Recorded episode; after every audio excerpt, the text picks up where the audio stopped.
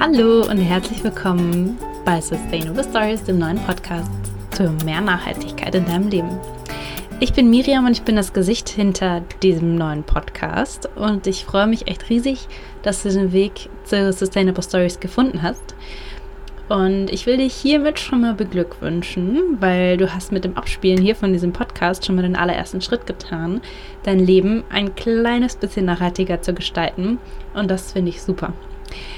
Ich will gar nicht weiter rumquatschen. Ich würde sagen, wir starten direkt in die Folge. Ich wünsche dir ganz viel Spaß. Ich hoffe, du kannst viel Inspiration und Motivation und neue Ideen und Gedankenanstöße mitnehmen.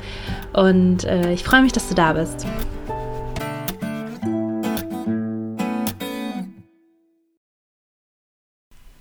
Hallo und wie schön, dass du wieder dabei bist und dir eine neue Portion Nachhaltigkeit aufs Ohr holst.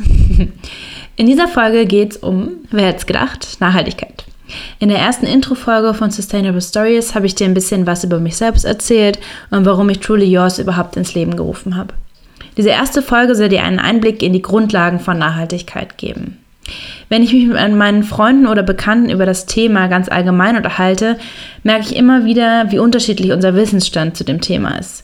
Ja, Nachhaltigkeit ist irgendwie in aller Munde und fast schon ein Trendwort, aber was ist das eigentlich genau? Und wieso reden wir da im Moment alle drüber? Können wir nicht einfach so weitermachen wie bisher?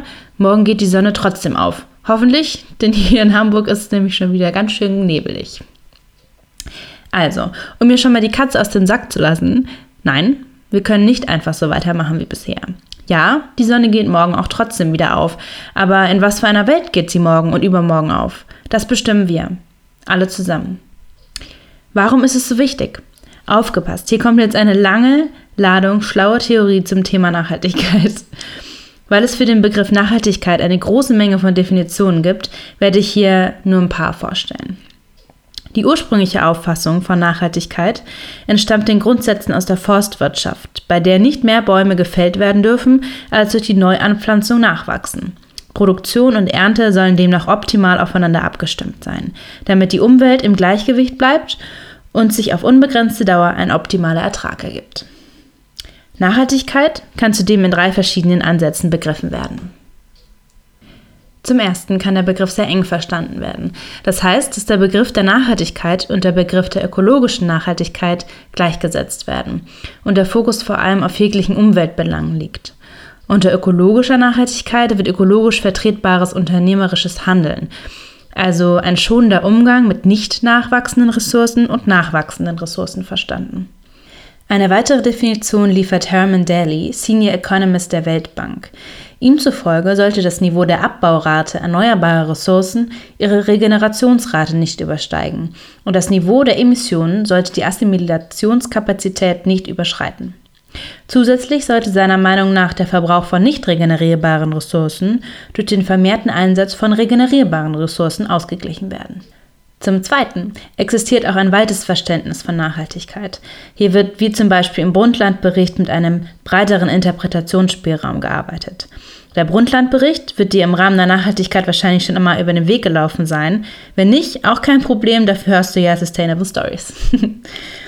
also, der Brundtland-Bericht ist ein Bericht der Vereinten Nationen von 1987 und wird auch Our Common Future genannt. Our Common Future legt einen internationalen Leitfaden für nachhaltige, äh, nachhaltige Entwicklung fest. Die drei Aspekte Ökologie, Ökonomie und Soziales werden zu gleichen Teilen untergebracht und man sieht sich hier der Herausforderung der individuellen kulturellen Hintergründe ausgesetzt. Drittens ist es wichtig zu beachten, dass das eigene Verständnis von Nachhaltigkeit auf dem politischen, regionalen, gesellschaftlichen, wirtschaftlichen und kulturhistorischen Hintergründen eines Landes beruht und daher eine allgemeingültige Definition von Nachhaltigkeit, insbesondere im internationalen Kontext, sehr schwierig macht. Was ist eigentlich eine nachhaltige Entwicklung? Eine nachhaltige Entwicklung lässt sich mit Hilfe der World Commission on Environment and Development, kurz WCED, zu Deutsch Weltkommission für Umwelt und Entwicklung, wie folgt definieren. Nachhaltige Entwicklung ist Entwicklung, die die Bedürfnisse der Gegenwart befriedigt, ohne zu riskieren, dass künftige Generationen ihre eigenen Bedürfnisse nicht befriedigen können. Das bedeutet, dass jeder Einzelne und jedes Unternehmen für seine Taten verantwortlich ist und zukünftige Generationen mit seinem heutigen Handeln nicht oder nicht negativ beeinflusst. Das nennt man auch Verantwortungsprinzip. Ich fasse das nochmal kurz für dich zusammen. Nachhaltigkeit ist eine Form des ökologisch und ökonomisch vertretbaren Handelns, welches heutige und zukünftige Ressourcen schonend und überlegt einsetzt, um sowohl heute als auch in Zukunft einen positiven Einfluss zu hinterlassen. Und weil wir gerade so schön in der Theorie eingestiegen sind, wird es jetzt erstmal noch ein bisschen theoretischer, und zwar mit dem Modell der Nachhaltigkeit. Vielleicht hast du schon mal von dem Nachhaltigkeitsdreieck, auch auf Englisch Triangle of Sustainability, gehört. Das Nachhaltigkeitsdreieck wurde erstmal 1994 von Professor Bernd Heinz niedergeschrieben und dient seitdem vielfach als Leitfaden im Sinne der Nachhaltigkeit. Das gleichseitige Dreieck verdeutlicht die Wertung von Ökologie, Ökonomie und Sozialem zu gleichen Teilen, um Nachhaltigkeit erfüllen zu können. Das Modell ist dennoch kritisch zu betrachten, da es suggeriert, dass alle drei Dimensionen unabhängig voneinander in der Außenwelt fungieren. In der Realität ist dem aber leider gar nicht so, da sich umweltbezogene Belange durchaus im wirtschaftlichen Rahmen wiederfinden oder soziale Probleme und Herausforderungen ebenso in der Wirtschaft fußen. Die Verschmelzung der einzelnen Bereiche wird in diesem Modell also gar nicht berücksichtigt.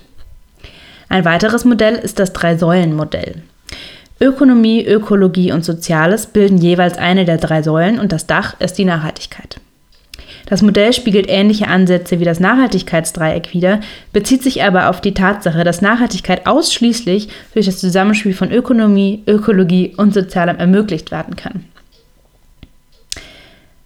Um all diese Definitionen und Modelle für nachhaltige Belange jetzt auch tatsächlich umsetzen zu können und damit aus der trockenen Theorie hier auch mal ein bisschen spannende Praxis werden kann, muss das Nachhaltigkeitsmanagement her. Ein Nachhaltigkeitsmanagement, noch so ein tolles Wort, bei dem sich vielleicht bei einigen von euch, die so gar nichts mit BWL zu tun haben, die Nackenhaare aufstellen. Was für dich vielleicht nach Arbeit klingt, ist für mich wie Musik in den Ohren. Denn in dem Wort Nachhaltigkeitsmanagement steckt Management und das bedeutet, dass hier endlich mal was passiert.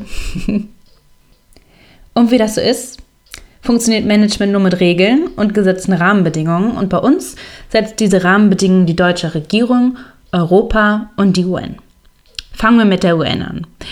Im Jahr 2015 wurde in New York die Agenda 2030 für nachhaltige Entwicklung festgelegt.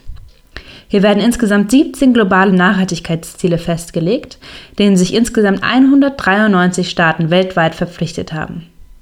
Die sogenannten Sustainable Development Goals, kurz SDG, legen erstmals Ziele zu einer nachhaltigen Entwicklung der Weltwirtschaft fest, die zu gleichen Teilen Soziales, Umwelt und Wirtschaft vereinen.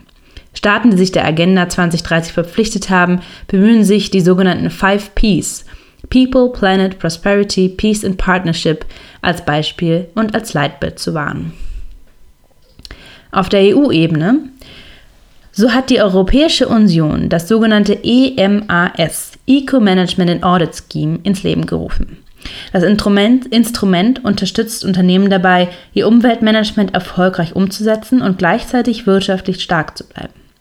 EMAS beinhaltet unter anderem die ISO 14001 Norm, die ist dir vielleicht auch schon mal begegnet, welche als international angesehenes Regelwerk weitere Anforderungen an das Umweltmanagement festlegt. Auf nationaler Ebene kümmert sich hier in Deutschland zum Beispiel das Umweltbundesamt. 2001 wurde der Rat für nachhaltige Entwicklung als beratendes Gremium für die Bundesregierung ins Leben gerufen. Seit 2002 hat die Bundesregierung die sogenannte Nachhaltigkeitsstrategie für Deutschland verabschiedet, die vom Staatssekretärausschuss für nachhaltige Entwicklung bearbeitet wird. Hier wird vor allem darauf geachtet, dass die Umsetzung der Agenda 2030 der UN in allen Bereichen auch wirklich umgesetzt wird. Seit 2004 begleitet der Parlamentarische Beirat für nachhaltige Entwicklung die nationale Nachhaltigkeitsstrategie seitens des Parlaments. Im Januar 2017 wurde die ressortübergreifende deutsche Nachhaltigkeitsstrategie von der Bundesregierung beschlossen. Damit also Nachhaltigkeitsziele erfolgreich und vor allem langfristig effizient umgesetzt werden können, bedarf es im ersten Schritt einer festen Verankerung des Nachhaltigkeitsmanagements. Es gibt sehr viele Organisationen und politische Verbände, die sich mit diesem Thema beschäftigen. Wenn hier Interesse besteht, kann ich gerne nochmal versuchen, die für euch auf dem Blog von Truly Yours zusammenzufassen, damit ihr einen Überblick über das Angebot bekommt. Wie ihr seht, tut sich da eine ganz neue Welt auf, je mehr man sich mit der Thematik beschäftigt.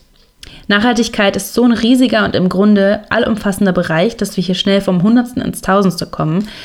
Aber genau deswegen ist nachhaltige Bildung in meinen Augen so wichtig, damit sich keiner mehr so schnell im Dschungel von Informationen verliert. Ich freue mich sehr, dass du in eine weitere Folge von Sustainable Stories reingehört hast.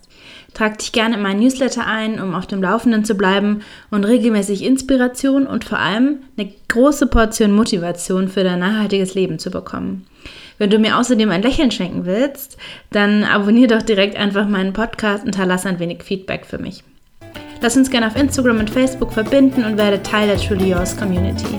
Bis dahin, ich freue mich auf dich und nicht vergessen, there's no planet B. Bis ganz bald.